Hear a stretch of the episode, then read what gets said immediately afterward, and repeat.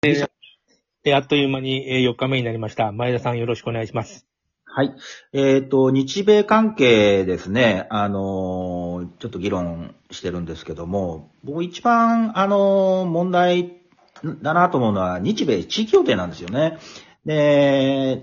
日米地域協定っていうのは安保条約の中にあって、まあ日本の領土をですね、米軍基地として提供すると、まあ日本は、その、アメリカの核の傘だとか、その、国連軍何 国連軍で。まあまあ、実質的には、あの、国連軍ってことになってるんだけども、実質的にはアメリカ、米軍だから、米軍がある意味好きなように日本の基地を使ってるんですよね。で、この中に、その地位協定っていうのがあって、あの全部で28条で構成されてるんだけども、その、例えば、その、基地使用を米、あの、米側に認めるというのは当たり前として、その、基地内の運管理運営だよね。これも、あの、アメリカは必要なことはすべて、そのすべての措置を、あの、米軍が握ってると。で、ここから問題になる、よく言われるんだけど、アメリカの軍人ですね、米軍人はパスポートやビザなしで日本に出入りできると。検疫もないと。検疫もないから、あの、コロナの頃にね、あの、米軍が、あの、持ち込んだんじゃないかっていう議論もあるし、一番、あの、メディアに取り上げられるのは、その沖縄で一番典型なんだけども、あの、米軍の関係者っていうのかな？あの、軍人さんが公務中に犯罪を犯すと。あの、そうすると、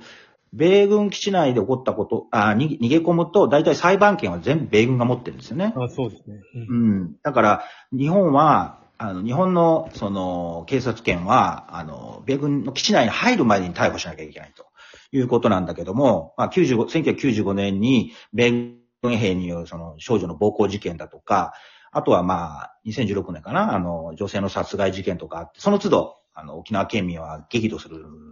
してるんだけどももう、、まだそんなことやってんのかっていうイメージそうなんです。あの、荘荘園に入ったら大丈夫みたいな話でしょ。うんそれから、あの、これが一番、あの、ムカつくことなんだけども、米軍機はね、日本の空港を事前通告なしで、あの、使用できるんですよね。で、これ実はね、民間空港、2021年の統計なんだけど、314回米軍機って使ってるんですよね。あの、こんなことを、まあ大体あんま国民知らないんだけども、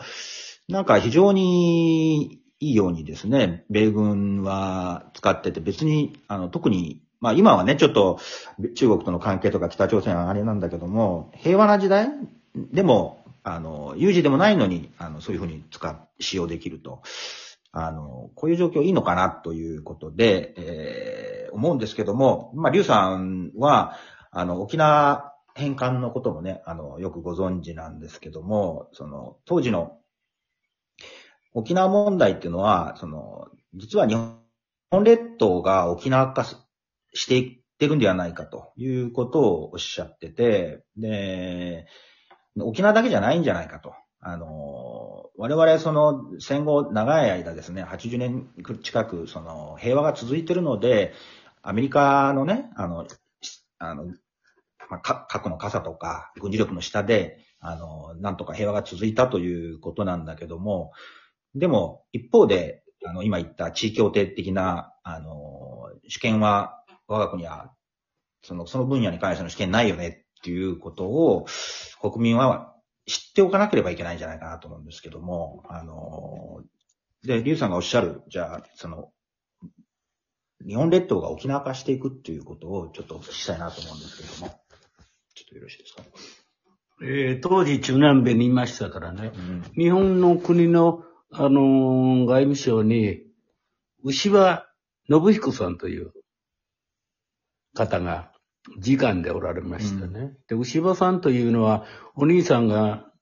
近衛文丸の秘書官で、非常に外務省では内場十箇条と言われる、私は見たことないんですけど、内場さんの十箇条が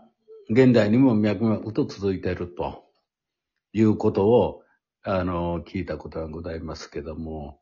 福田内閣の時に国務大臣として政治家になられたんですね。うん。で、この時に内場さんの言語、いろんな対親米いうかアメリカというね、そのがもう、あの、日本の規定路線みたいになってたというのを聞いております。なんか英語とかあの外国語がペラペラだという、あの、ことを聞いたことありますね、柴さん。うん。外務大臣だったんでしょうか？なん、何いえいえ、国務大臣であ、すから。国務大臣、あ、国務大臣。はい。まあ、当時の、ね、牛尾さんの、あの、話をすれば、うん。この絵までも、あの、も 戻るんですけども、まあまあ、あの今、前田さんがおっしゃった地位協定というのをですね、そうですね。沖縄返還の時の佐藤さんがですね、うん核の問題ですね。うん。はい。核の問題をね、うん。大きなね、うん。一つの見出しにしてね、地位協定とかね、そんなね、あの、対個人の対立もあるとか、軍がどうだとか、そういうのは一切言ってないんですよね。で、私はこの地位協定を、うん。細かいんですけども、ね、ヨーロッパ並みの運動をやるべきだというのはうん。私は思ってましたけども、ね、ほとんど核の持ち込みか、核のね、うんあるいはその、あの、持ち込まないかという、そっちの方ばっかりになったでしょ。うんそれも今になってみたらね、ひょっとしては持ち込んでるかもわからないとかいうね。まあやっぱりこれは大きなね。いちいち外してられないと思うんですね。うんだから、日本列島が全部そういうようになっていくかなっていうのは当時思い出したら、うんなり、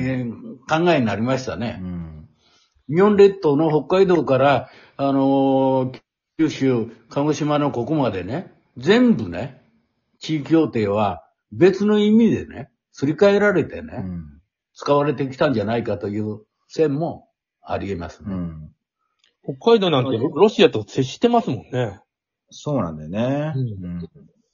ちなみにね、あのー地位協定で言うと、あの、ドイツとイタリアはね、あのーまあ、日本と共に敗戦になったんだけども、あの、ドイツとイタリアはその国内法の適用っていうのはあるんですよね。でも、日本はそれが認められ、原則認められてなくて、あの、基地の管理立ち入り権っていうのも、あの、日本には明記されてないんですけども、ドイツやイタリアっていうのは、ドイツは特に立ち入り権の明記があるんですよ。だから、結構その、まあ、例えば航空機のじ事故があったりすると、日本はその捜索などの権利を行使しないってことになってるんだけども、ドイツ側は現場を規制してですね、調査に主体的に関与するとかですね、あの、イタリアはイタリアの検察がですね、証拠品を押収するとかですね、結構その国の、あの、権限っていうのがね、あの、明記されてるんですけども、日本は、あの、地域協定に関してすごい一方的に、あの、アメリカ側の、あの、要求を飲ん飲んできて、その、それがそのまま一度も、こう、改定されないまま来てるということなんで、あの、まあ、それは沖縄だけじゃなくてですね、沖縄の人がね、と当然怒るのは、えー、当たり前っていうか、理解できるんですけど、日本自体もね、あの、リュウさんがおっしゃるように、列島も全部沖縄化してんじゃないのっていう、まあ、そういうメッセージで。そういう見方で私はね、日本の政治で、そういうのを見ておりますね。うん。だからそのね、アメリカにね、どうするか、するかいうのはね、一番やっぱりよく分かってるのは中南米なんですよ。うん。ほとんどは経済的にはね、とてもアメリカのね、一国にねうん、できるあれはないけども、ね、内面の方ではね、やっぱりお互い、まあ、あのー現実論を言うのと理想論を言うのとはまた違うんですけど、うんやっぱり理想を追いかけなくないとね、そうですね。うん、国の主体のね、うんそういうようなものって生まれないという。うん。だから、まあ私はね、あのーこの国がね、ね、のらりくらりというね、ううんまくね、うんやってるように見えるんですけどね、どこもすっきりしないでしょ。うん。そうですね。うんそのすっきりしないところが日本のね、あるいはその長い歴史の文化とね、そういうので、ね、うなぎのような生き方がいいのかね、うん。ね、バーンと行く魚で行くのかね、うん。そういうところがね、私はちょっと比喩がおかしいですけどね、うん。私は日本列島がね、もう地域協定のね、何者でもないとぐらいには思ってますね。う。ん。確かにその、戦後もずっと続いてきたんですけども、ここでそういったものも含めて、地域協定も含めてですね、あの、考えていかないと、なんか、アメリカが、の、仲良くしてれば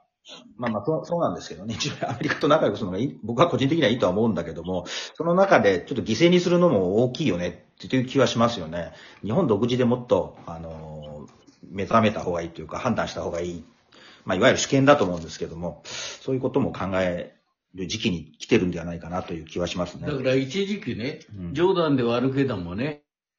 日本は正常期のね、ね、ハワイの次ぐらいにね、まあ言われましたよね。なったらいいね。そう言われた時もあるけど、うん。じゃあアメリカが合衆国のね、一つに入ればいいじゃないかと、そういうね、あのー論もありましたよね。だから、ちょっとね、日本の主体性はね、もう、ちょっと消えかかってんのかなというね、うん。そういうあれが、まあ学生さんにしてもね、誰にしてもね、やっぱり良くないものは良くないんだと、うん。堂々と言って、ね。学生運動がなったらね、就職できないとかいうね、うん。ね、致命傷をね、またそういうことを言っていくというね、そういう時代がございましたでしょ。うん。そうですね。私はあんまりそういうのと、その時代いなかったまあ聞こえてますわかりませんね。ですからね、もう、本当の意味でね、うん。日米でね、ね、あのー共和党、あるいはね、民主党というね、そういう二極の云々ではなくてね、アメリカ人とね、一度ね、お大きな討論したらね、どうでしょうね。うん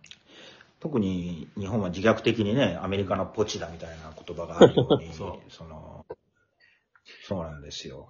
だから日本の研究者がね、うんやっぱり今の、あの、アメリカが全部招待しますよね。うん全部生活費から研究費、うん面倒見るからおいでというようなね。そういうやり方はアメリカがね、うんできるじゃないですか。うんじゃあ日本もね、アメリカ人日本に来ない言うてね、日本のね、そういうようなものがどれぐらいあるんですか、日本にはいてね。そういうところをちょっとね、日本にも、ね、じゃあアメリカの人、漆勉強しに来ませんかと。うん